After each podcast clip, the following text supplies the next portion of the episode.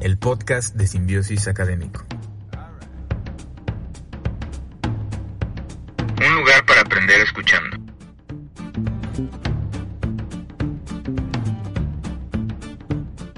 Bienvenidos.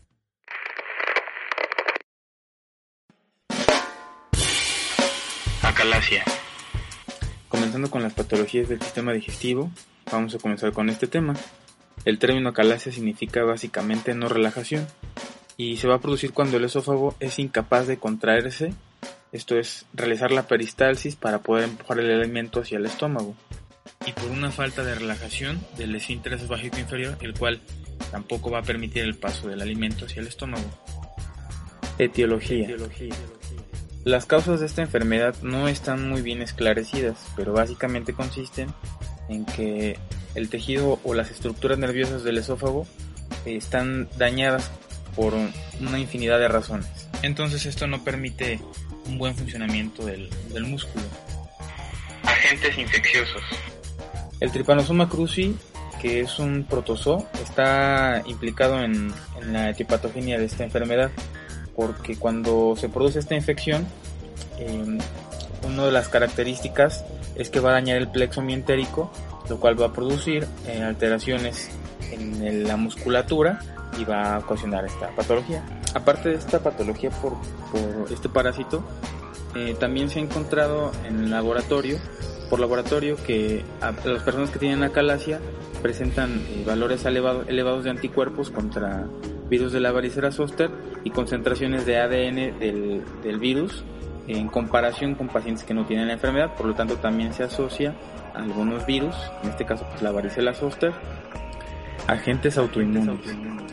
El hecho de que se le pueda dar un carácter autoinmune como etiología a esta enfermedad es, es por tres razones, básicamente.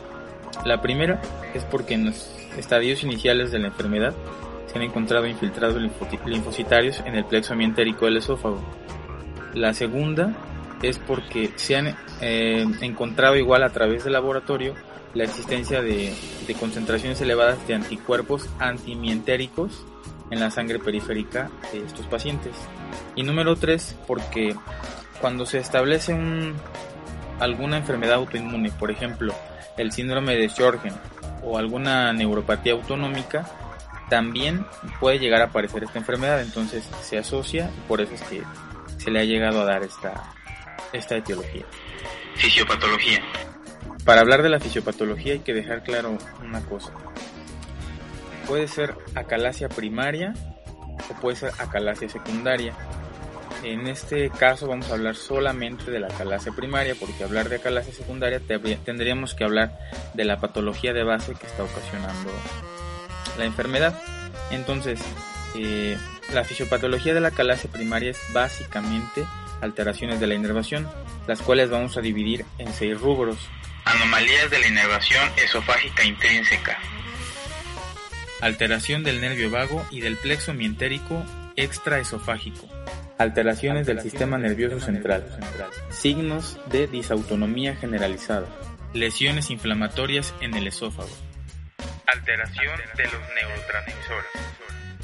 Las anomalías de la inervación esofágica intrínseca están dadas porque está comprobado que en la calasia existe una disminución del número de células ganglionares del plexo de Auerbach. Las alteraciones del nervio vago y el plexo mientérico extraesofágico son datos que se encuentran en algunos pacientes porque el nervio vago va a mostrar una degeneración de tipo valeriana. La degeneración valeriana se escribe con W cuates. Es un proceso que se presenta cuando una fibra nerviosa se corta, se aplasta o se daña. Entonces, eh, la parte del axón más distal a la lesión comienza a degradarse.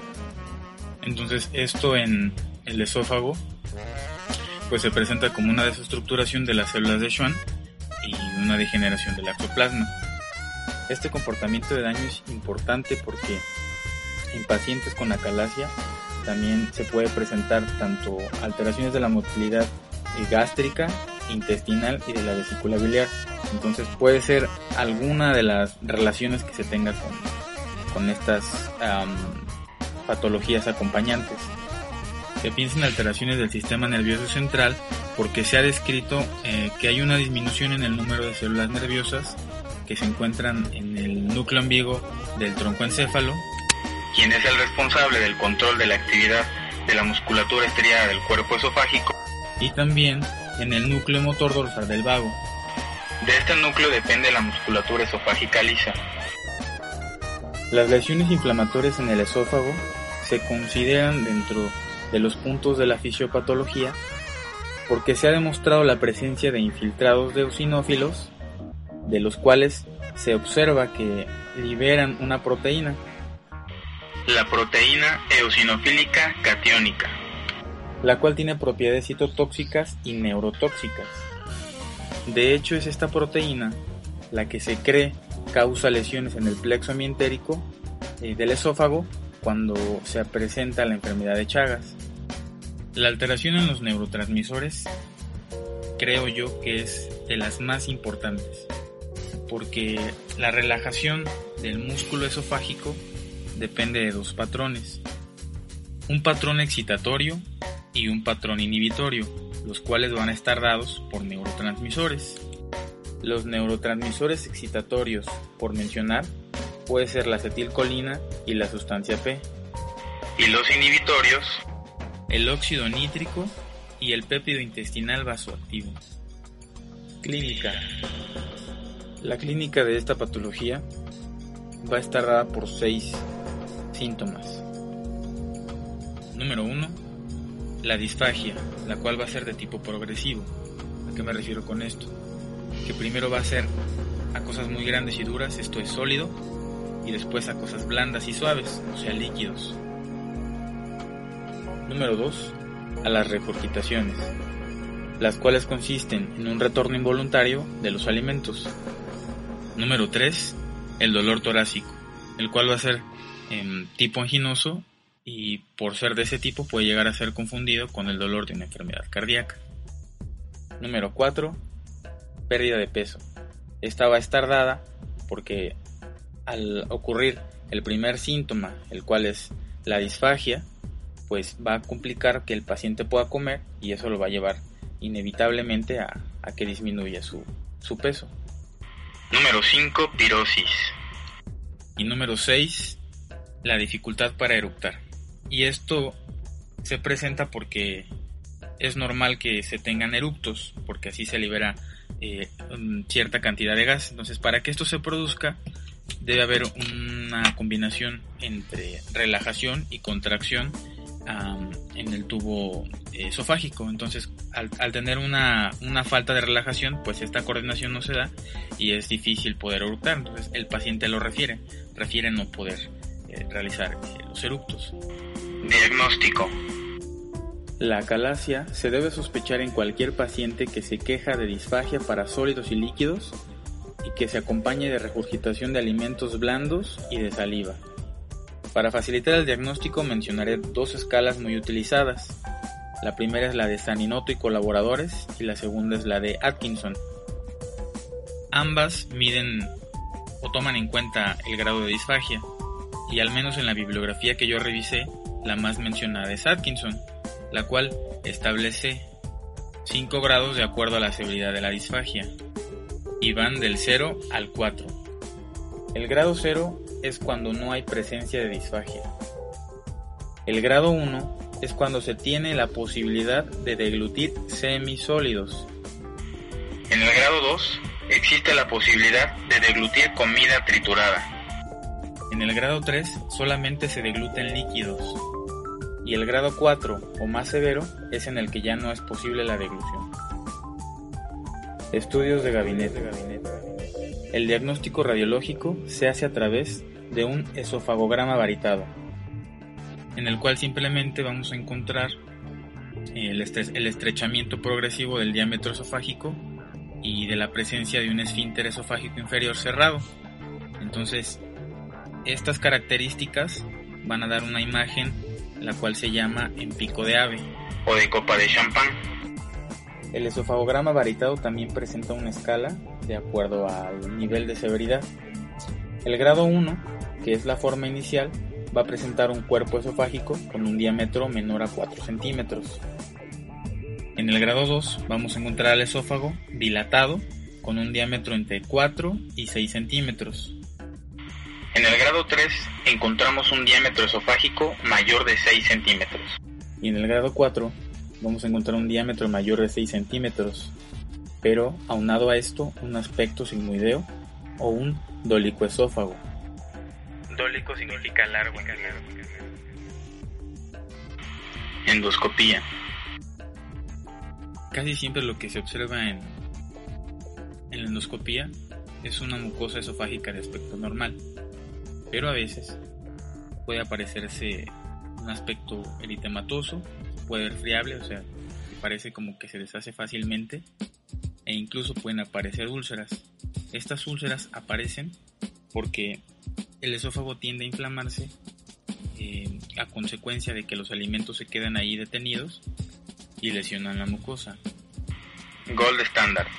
La prueba con la sensibilidad más alta en el diagnóstico de la calasia va a ser la manometría esofágica, porque es el único método posible para el diagnóstico de la enfermedad cuando todavía está en sus fases iniciales.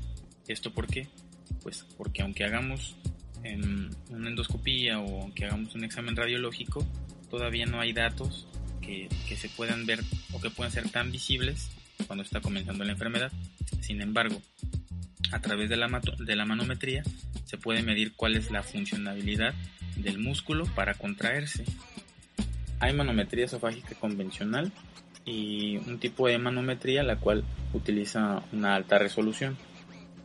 La manometría es un estudio relativamente sencillo, el cual consiste en introducir una especie de sonda nasogástrica que llevan los mismos pasos, eh, solamente que esta sonda tiene dentro unos sensores. Entonces, una vez colocada la sonda en el esófago, se le va a dar al paciente agüita para que degluta y una vez que comience la deglución, pues se espera que el esófago comience a contraerse como reflejo, ¿no? Su, peristalsis. Entonces estos movimientos van a presionar esos sensores que, que van a medir esa, ese grado de contracción del esófago y lo van a graficar en el monitor al que está conectado la sonda. Complicaciones.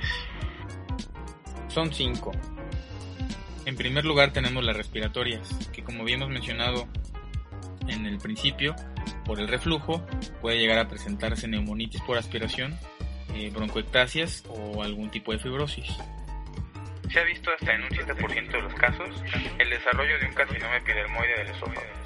Los divertículos aparecen hasta en un 3% de los casos como patología asociada, y estos son en general en, en el sector más distal del esófago. Las últimas dos complicaciones están relacionadas al mismo mecanismo, que es la éstasis de los alimentos. O sea, al no poder pasar los alimentos y, estar ahí en, esa porción del esófago, pues lesionan la mucosa. Entonces, esto puede ocasionar una esofagitis. Esta esofagitis puede evolucionar a una cicatrización con una estenosis mayor, puede evolucionar a ulceraciones profundas e incluso, ya en unas etapas más avanzadas, pues a perforación. Y la última, que se ha mencionado en algunas de las literaturas, pues es la presencia de candidiasis. Tratamiento. Tratamiento farmacológico. El tratamiento farmacológico, como cualquiera de los otros tipos de forma de manejar la, calasia, va a tener pues el mismo propósito, ¿no? El relajar la musculatura del esófago. Y se va a hacer a través de dos tipos de medicamentos. Pueden ser los antagonistas de calcio, como el nifedipino o el diltiazem, o el dinitrato isosorbide, que son los únicos que se han utilizado clínicamente. El dinitrato isosorbide va a producir el descenso de la presión del esfínter esofágico inferior más o menos durante 90 minutos, mientras que los antagonistas del, de calcio van a producir eh, la reducción de la presión más o menos por una hora nada más. El tratamiento farmacológico solamente se usa por eh, periodos de tiempo muy cortos, mientras se llega a un tratamiento más eficaz. Dilataciones neumáticas. Estas van a ser a través de la introducción de un balón, el cual puede dilatarse y abrir el esófago para permitir el, paso de los alimentos, ¿no? Para mejorar esa hipercontracción que tiene el esófago. Hay de muchos tipos. Em, la literatura mencionaba dos, el Rigiflex y el Witzel. Entonces, estos baloncitos tienen en sus puntas algunas referencias eh, radiológicas. Inyección de la toxina botulínica. El tipo de toxina más utilizado es el del serotipo A. Esto va a actuar en la placa neuromuscular y su funcionamiento va a estar dirigido hacia inhibir la liberación de acetilcolina. Esto a través de una acción enzimática sobre una proteína de transporte que se llama eh, SNAP25, que es una proteína en la membrana. Entonces se bloquea y no va a permitir que salga la acetilcolina. Entonces al no salir la acetilcolina va a producir una especie de parálisis flácida y este, esta acción va, va a permitir una, una relajación del esófago más o menos eh, de 3 a 4 meses. Miotomía laparoscópica. Este tratamiento de tipo quirúrgico consiste simplemente en seccionar las fibras musculares que se hipertrofiaron en, el hiato esofágico para de esta manera normalizar el paso del, del bolo alimenticio. ¿no? Tiene de un 83 a un 90% de, de seguridad y casi no tiene complicaciones. Generalmente se acompaña con otro procedimiento que se llama fonduplicatura, que más o menos como suena su nombre es tomar parte del fondo del estómago y envolver o abrazar al, al esófago para reforzar esta liberación de la tensión del, de las fibras musculares. Y hasta aquí llegamos. Son conceptos muy básicos que hay que repasar bien de los libros o de algunos artículos, pero creo que a través de este audio se puede dar una idea bastante general sobre el tema para cuando se lean en, en cualquier otra parte, pues se tenga una mejor comprensión. Yo soy Caleb Mondragón y nos escuchamos en la siguiente clase.